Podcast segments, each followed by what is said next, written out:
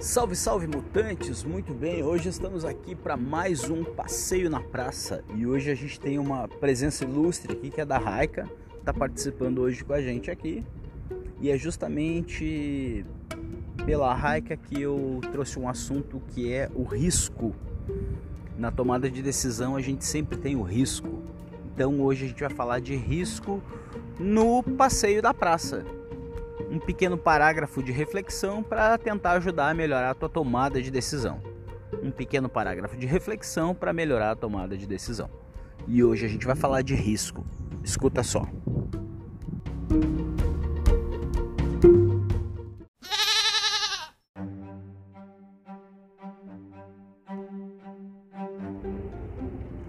Muito bem, pessoal. Vamos falar hoje de risco aqui no passeio da praça. Porque como todos vocês já sabem, ou pelo menos quem acompanha aqui com a gente, sabe que o passeio na praça são pequenos parágrafos de reflexão para melhorar a tomada de decisão. Ok. Toda a tomada de decisão, não sei se toda, na verdade, até te convido a pensar sobre isso. Será que toda? De repente, toda. Toda tomada de decisão envolve risco, certo? Você corre o risco de tomar a decisão errada ou você corre o risco de tomar a decisão menos uh, convidativa não é a palavra, mas menos rentável para você. E quando eu falo de rentável, não estou falando de dinheiro apenas, né, cara? A gente tem rentabilidade em várias coisas, até nas relações humanas. Bom, mas não é disso que a gente vai falar hoje, é de risco.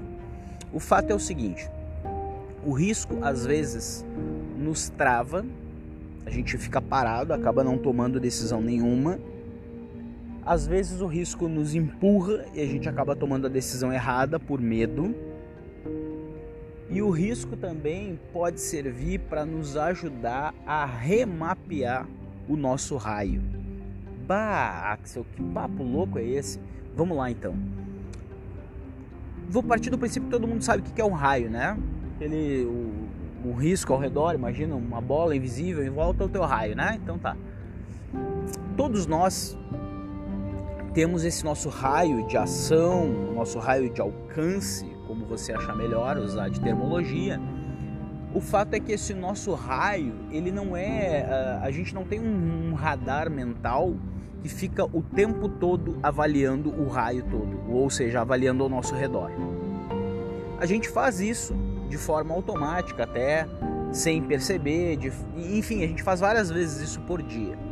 Mas o que eu quero te dizer é que no momento da tomada de decisão, e às vezes a tua tomada de decisão é um envio de um e-mail, um envio de uma mensagem uh, de texto, um, sei lá, um, uma ligação. A tua tomada de decisão, ela pode se apresentar de diversos formatos.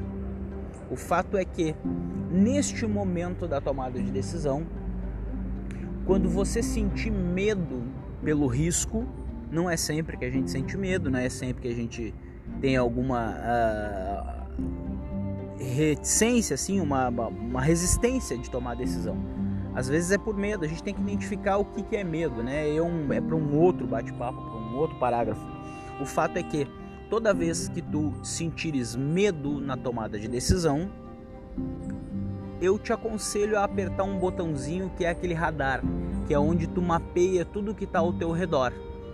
Porque se a tua decisão for afetar negativamente alguma coisa ao teu redor, tem que valer a pena. Agora, se a tua decisão não vai afetar negativamente nada ao teu redor, não existe a necessidade de tu teres medo. Compreendes? Então, quando tu aperta o botão de verificar o raio, ou tu vai perceber que não tem por que ter medo, ou tu vai pensar melhor e vai ver que a decisão que tu iria tomar de fato é a mais acertada, o que por consequência também vai acalmar o teu medo. E se por acaso essa reflexão, esse apertar o botão do radar te fizer mudar de decisão, tu também vai perder o teu medo. Por quê? Porque tu vai estar tá mais tranquilo e, oh, acho que eu tomei a melhor decisão, porque eu repensei, eu pensei melhor, eu analisei com mais detalhes. Então, toda vez que o medo se apresentar na tua tomada de decisão, te recomendo apertar o botão do radar, do teu raio, o radar do raio. porque isso tende a diluir o teu medo e ele vai evaporar e vai desaparecer e tu vai tomar uma decisão sem medo.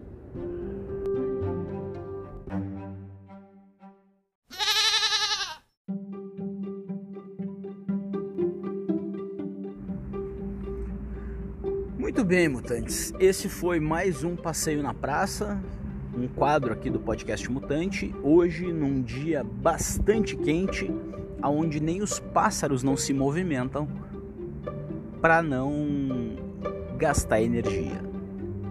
Certo? modatogms.com, radiomutante.com. Visita lá, conhece a gente e tudo mais. Até o próximo passeio na praça para tentar ajudar na tua tomada de decisão. Um abraço. Tchau.